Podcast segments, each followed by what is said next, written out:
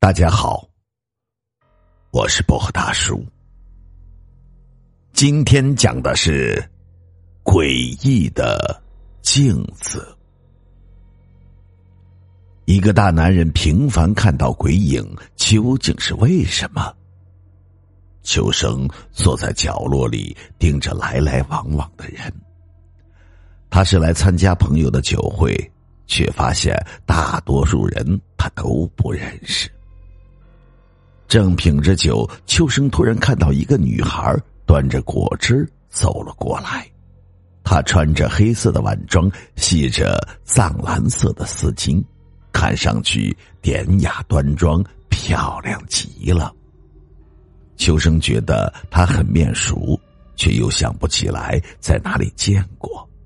他正要起身迎上去，女孩却拎着包跟在一个男人身后。离开了。秋生问身边的朋友：“那女孩是谁？”朋友摇摇头说：“不认识。”整整一晚，秋生心神不定。回到家，他心里仍想着那个女孩，虽然只是一瞥，他竟然像是在脑子里生了根一般。秋生诧异。这是一见钟情吗？不，不完全是。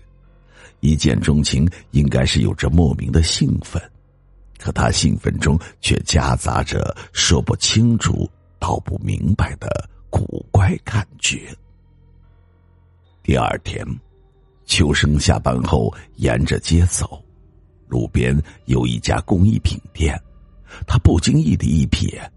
突然看见橱窗摆着半尺见方的相框，里面镶嵌的就是那个女孩印在纸上的艺术照。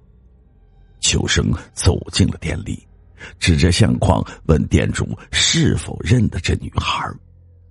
店主呵呵的笑了起来，说：“这样的图片有一大堆呢，哪能知道是谁呀？”见相框做工精美。木纹细腻，秋生毫不犹豫的掏钱买了下来。回到家，将相框摆放在床头，秋生反复的端详，还用手机拍了下来。闲着无聊时欣赏这让他一见如故的女孩，应该是一件不错的事情。秋生伸手正要关灯。突然发现那相框中的女孩突然变了，她的额角在流血，鲜血一滴滴的顺着相框流到了桌上。秋生一个机灵，跳下床，打开了大灯。相框里女孩笑容依旧，安静的望着他。秋生摇摇头，真的是莫名其妙，难道这是幻觉？清晨起来。秋生照例先去卫生间洗澡，用毛巾抹了一把镜子，整理一下浴袍。突然，秋生的目光一下就直了，镜子里照出的不是自己，而是相框中的女孩。那张脸莫无表情，正死死的盯着他。秋生吓得后退两步，心一下子提到了嗓子眼儿。半晌，镜子里的脸消失了。秋生大口的喘着气，再看镜子里是他自己，穿着浴袍，神情惊慌。走出卫生间，秋生越想越觉得古怪，这到底是怎么了？秋生坐车上班，一路上心烦意乱。到了单位，他一进办公室就关紧了门，为自己冲了一杯咖啡。秋生走到了窗前，他在十九楼，一直都很喜欢这种登高望远的感觉。只是看了片刻，突然一哆嗦，他从玻璃窗中看到了一个影子，是那个女孩她穿着白纱裙，在玻璃中静静的望着他。咖啡杯从他手中滑落到地上。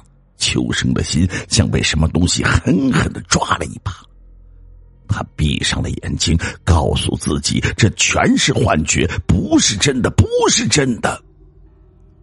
再睁开眼，玻璃窗中是他自己的影子。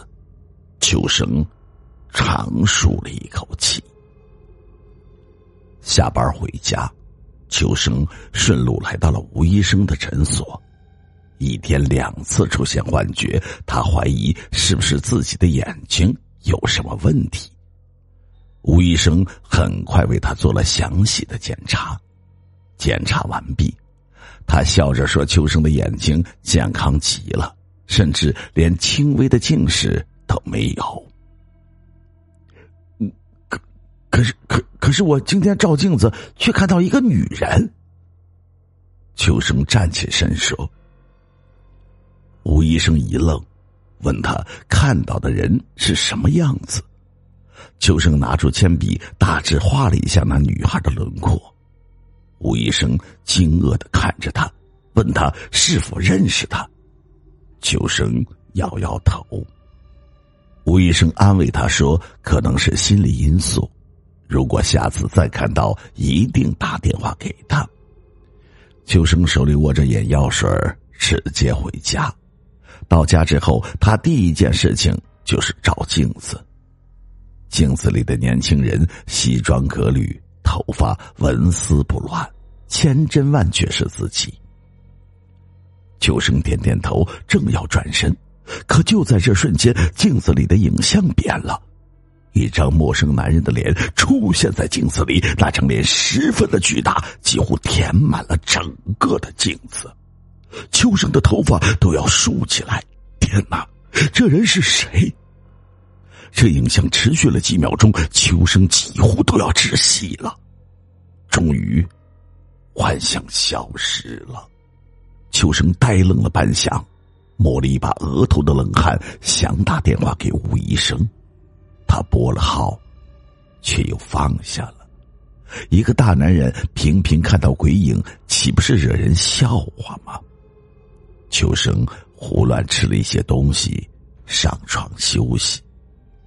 侧着身，他又看到了相框中的女孩秋生索性坐了起来，将镜框拆开，想扔掉镜子里的纸。可是，打开纸，里面却露出一个小女孩的头像。她看上去不过七八岁，模样很讨人喜欢。秋生将小女孩的头像和卸掉的图片放到了一起。他一眼断定这是同一个人，秋生的心莫名的涌出了阵阵的恐惧。不知道过了多久，他似乎听到了身后有动静，他缓缓的转过身，后面的镜子里出现了恐怖的一幕：一道昏暗的光影落下，是几个少年在挥拳，那拳头好像打在了秋生的头上。秋生又惊又惧，不自觉的抬起双臂去抵挡。片刻之后，光影消失，秋生却仿佛快要虚脱。秋生抓起外套出门，跌跌撞撞的进了一家酒店。他不能再待在家里，觉得自己快要疯了。在酒店睡得很安稳，一觉就到了天亮。阳光从窗子洒了进来，秋生回想起昨晚的一幕，仍然心有余悸。他清楚的知道那不是梦。秋生坐在沙发上，双手抱头，冥思苦想。他应该尽快去找到那个女孩，弄清楚她的身份。为什么镜子中会出现她的影子？这所有的莫名其妙，似乎就是从那天晚上遇到他开始的。半小时后，手机响了，秋生连忙拿起来接听，是吴医生。他关切的问秋生：“是否又出现了幻觉？”秋生说是，这次又有一个男人。吴医生沉默了几秒钟，问他认识吗？秋生说。不认识。这时，有电话打了进来，秋生连忙说：“回头再跟他联系。”是举办酒会的朋友打来的。秋生让他一定查查那晚穿黑色晚装、系着藏蓝色丝巾的女孩究竟是谁，哪怕问遍所有的朋友也要查出来。朋友已经查到，说她叫徐小薇，是一家广告公司的文案。当时是她的男朋友张玲带她来的，不过她跟张玲不是很熟，要她参加酒会也是个顺路人情。问清女孩公司的位置，秋生匆匆出门。徐小薇正坐在桌前做着设计，看到秋生，她有些吃惊。问什么事情？秋生问：“能不能找个安静的地方说话？”徐小薇犹豫了一下，带他来到了会客室。秋生拿出手机问：“这图片是不是他？”徐小薇看罢，说：“这是他姐姐，因为长得漂亮，也为了挣钱，他从很小就拍这样的图片。”你姐姐？秋生惊讶极了。徐小薇点点头，说：“她和姐姐是双胞胎，因为家里穷，母亲生下他们之后，姐姐强壮些就送了人，她被留在了家里。可是就在三个月前，姐姐失踪了。他们父母双亡，父亲半年前就去世，临终前把这个秘密告诉了徐小薇，她这才找到了姐姐。”想不到姐妹俩相认不过半年，姐姐就莫名其妙的失踪，到现在警方也没有任何的线索。姐姐和你住在一起？秋生问。没有，但我们常通电话。姐姐失踪的那阵子，我正在外面出差，回来后我就联系不上她了。还以为他也出门了，可一连十几天，姐姐下落不明，我不得已报了警。徐小薇说：“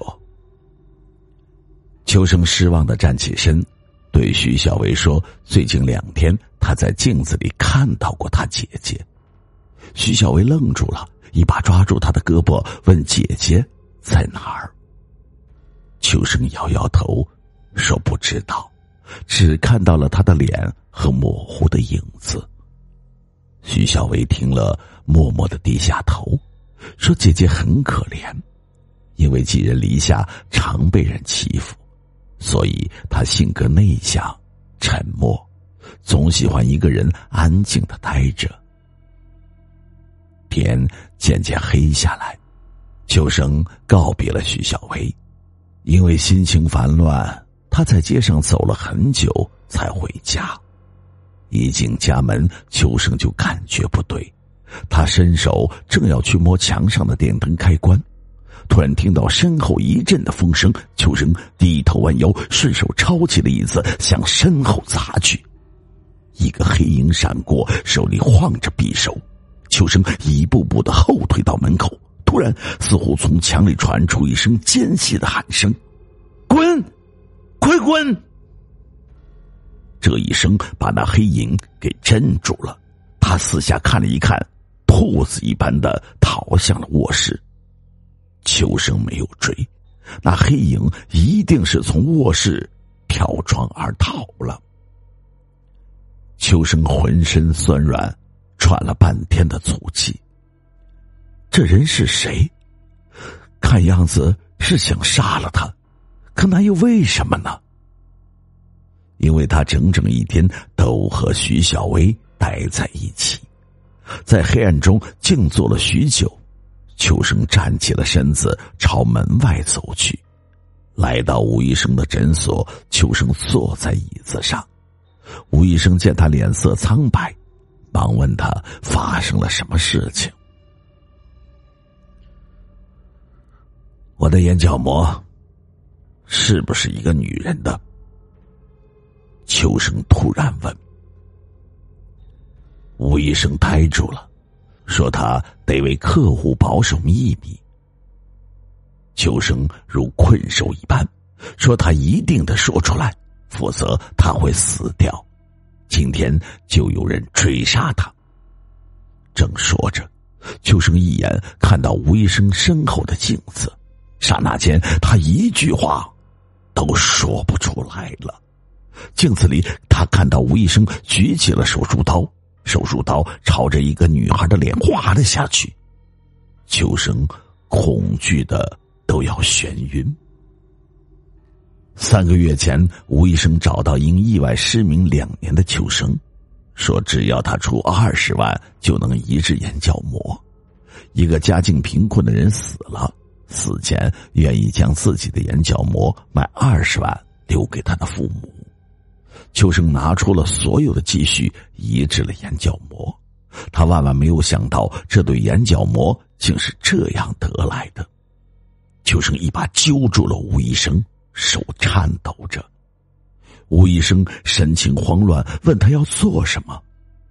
秋生的声音突然变了，变成了女生，既尖又细：“是你杀了我，是你杀了我，你要还我的命，还我的命！”那声音盘旋在房间里，格外的凄厉恐怖。吴医生浑身哆嗦着，双手用力的摇摆。呃，不不，不是我，是张林，是张林，他是个混蛋，醉酒后强暴了你，因为你发誓要告诉妹妹，于是他一怒之下就杀了你。他欠了二十万的赌债，杀死你之后，我就被叫了去，我只拿了两万块钱，不是我杀的你，不是我。两个月后，逃窜外地的张玲被抓了，吴医生也被收了监。徐小薇姐姐的尸体在一个河沟里被找到了。秋生在接受警方询问的同时，说不清为什么会看到死者和凶手。一个资深的法医为他解开了谜团。呃。人的眼角膜也会有记忆细胞，不过因为活力程度不同，表现的强弱哼 也会有所不同。像你这样移植的角膜，可能因为强烈的恐惧和仇恨，记忆活力强，所以你就看到了捐献者生前印象最深刻的东西。国外已经有不止一宗这样的案例了啊，嗯。秋生问：“为什么是在移植半个月之后呢？”法医笑了笑说：“哎，他得先在你眼睛里存活了，不是吗？”离开警察局，秋生长舒了一口气，不自觉的学起小鸟的叫声。要知道，他可是一个口技专家。那墙里发出的“滚”和几乎吓死吴医生的女声，全是出自秋生之口，这可救了他的命呢。走出不远，秋生远远的看到了徐小薇，他突然站住，恍惚中，他仿佛看到了徐小薇朝他走了过来，双手托着蛋糕，嘴里唱着生日歌。那是姐妹俩一起过过的唯一一个生日，也是他们最幸福的生日。